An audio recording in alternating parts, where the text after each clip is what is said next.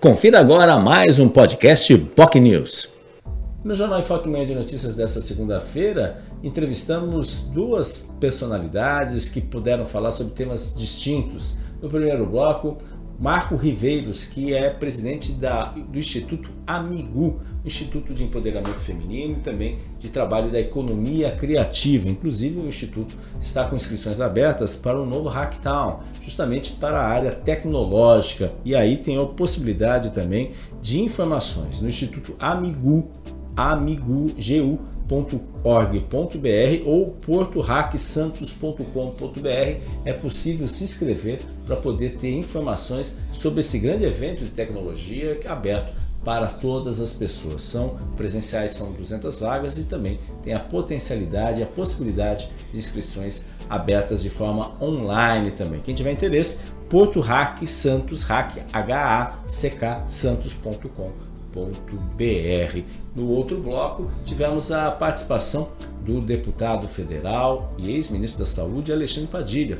Ele que é pré-candidato também à Câmara Federal pelo Partido dos Trabalhadores. Falou sobre eleições, falou sobre política, teme efetivamente que a democracia realmente está correndo riscos nessas eleições e, é claro, disse muito claramente que pode efetivamente uh, estar preparado tanto para ganhar no primeiro turno como no segundo turno o ex-presidente Lula. Ele aposta muito na vitória do ex-presidente Lula às eleições deste ano. O primeiro turno fica mais difícil contestar os resultados da eleição conforme colocou Padilha. E colocou também para o governo do estado de São Paulo a indicação de uma mulher, especialmente do interior de São Paulo, para a vice de Fernando Haddad, que, pelos números apontados nas pesquisas, deve ir efetivamente para o segundo turno. E a disputa ficaria entre o atual governador Rodrigo Garcia e, é claro, o ex-ministro Tarcísio de Freitas, que tem o apoio do presidente Jair Bolsonaro. Dentro desse aspecto, ele não descartou o nome, um nome bem interessante.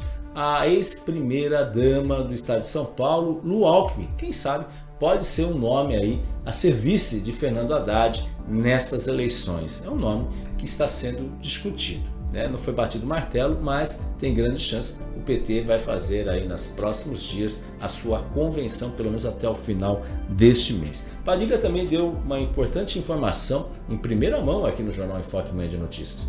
Garantiu, e ele teve contato, já conversou com o presidente Lula, já com apoio também de sindicatos já e também de prefeituras, já com, conversou com o presidente Lula, que já ratificou que é contra a privatização, a desestatização das administrações portuárias, não só de Santos, como de São Sebastião, no litoral norte paulista. Ou seja, pela primeira vez, a informação oficial de que o atual uh, candidato do Partido dos Trabalhadores, pré-candidato do Partido dos Trabalhadores e ex-presidente Lula, não vai aceitar, caso seja eleito, é claro, não vai aceitar a desestatização do Porto de Santos e São Sebastião. Isso porque o governo federal trabalha com a possibilidade destas propostas serem feitas efetivamente, as licitações ocorrerem em dezembro deste ano, ou seja, após as eleições e as vésperas aí de um novo governo. Pode ser até o atual governo, se for reeleito,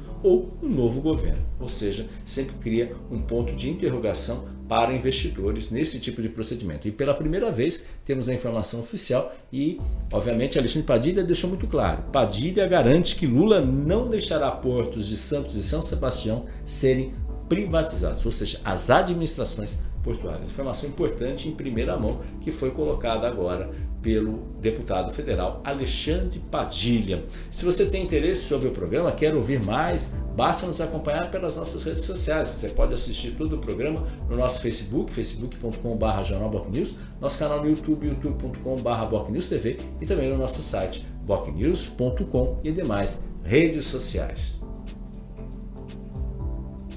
Você ouviu mais um podcast Boc News.